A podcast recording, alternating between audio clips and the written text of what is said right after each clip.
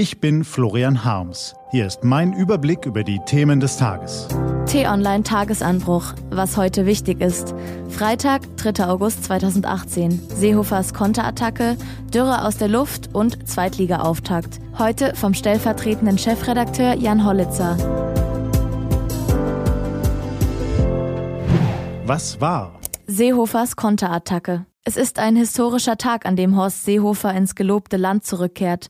Er ist zurück in Bayern auf einem Volksfest in Töging. Sein erster Auftritt dahorm seit der schweren Regierungskrise im Bund. Historisch ist der Tag, weil der ARD Deutschland Trend die Union aus CDU CSU erstmals mit 29 Prozent in der Wählergunst ausweist. Es wird langsam knapp, will die CSU zur Landtagswahl in Bayern die Mehrheit holen und ohne Koalitionspartner regieren. Während die Union auf einem Rekordtief ist, klettert die AfD auf ihr Allzeithoch von 17 Prozent.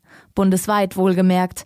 Aber auch in Bayern rauscht die CSU ab und die Beliebtheit von Seehofer gleich mit. Eine Mehrheit glaubt, dass Seehofers Verhalten in den letzten Wochen der CSU Stimmen kosten wird. Er muss wohl noch durch einige Bierzelte tingeln, um im gelobten Land wieder als Messias gefeiert zu werden. Bis dahin allerdings schaltet er auf Angriff, attackiert Kritiker, verteidigt seine Politik und wehrt sich dagegen, die Regierungskrise ausgelöst zu haben. Jetzt steht also der böse Seehofer vor ihnen, der Mörder, der Terrorist, der Rassist. So ruft er den mehreren hundert Besuchern zu. Meinungsumfrage zum Seniorentüv. Eignungstest für ältere Fahrer? Darüber streiten Unfallforscher und Seniorenvertreter beinahe seit der Erfindung des Autos. Beide Seiten weichen kein Millimeter von ihrem Standpunkt ab und wedeln mit den jeweils passenden Statistiken, um ihn zu verteidigen. Darüber hinaus ist in dieser Frage bis heute nichts geschehen. Was aber denken eigentlich die Frauen und Männer hinterm Lenkrad?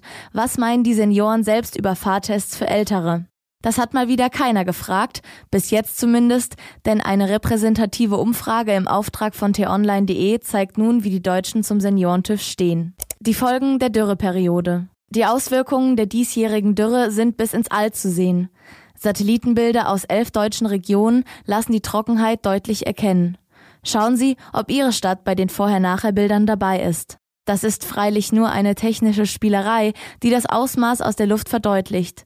Wirklich ernst geht es aber am Boden zu.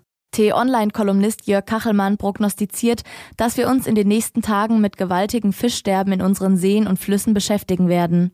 Und er wagt auch einen Blick auf die kommenden Jahreszeiten. Was steht an? Die T-Online-Redaktion blickt für Sie heute unter anderem auf diese Themen. Heute Abend startet die neue Saison der zweiten Bundesliga mit dem Auftaktspiel zwischen dem HSV und Holstein Kiel. Und Frankreichs Staatschef Emmanuel Macron und die britische Premierministerin Theresa May treffen sich am frühen Abend im französischen Fort de Brégançon, um über den Brexit zu sprechen. Die sehr zehn Verhandlungen sollen nach bisherigem Zeitplan im Oktober abgeschlossen werden. Diese und andere Nachrichten, Analysen, Interviews und Kolumnen gibt's den ganzen Tag auf t-online.de.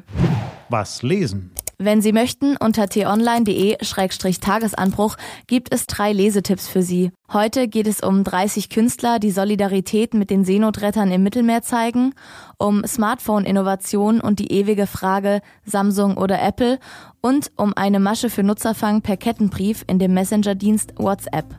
Das war der T-Online-Tagesanbruch vom 3. August 2018. Immer auch zum Anhören auf t-online.de-tagesanbruch. Ich wünsche Ihnen einen frohen Tag. Ihr Florian Harms.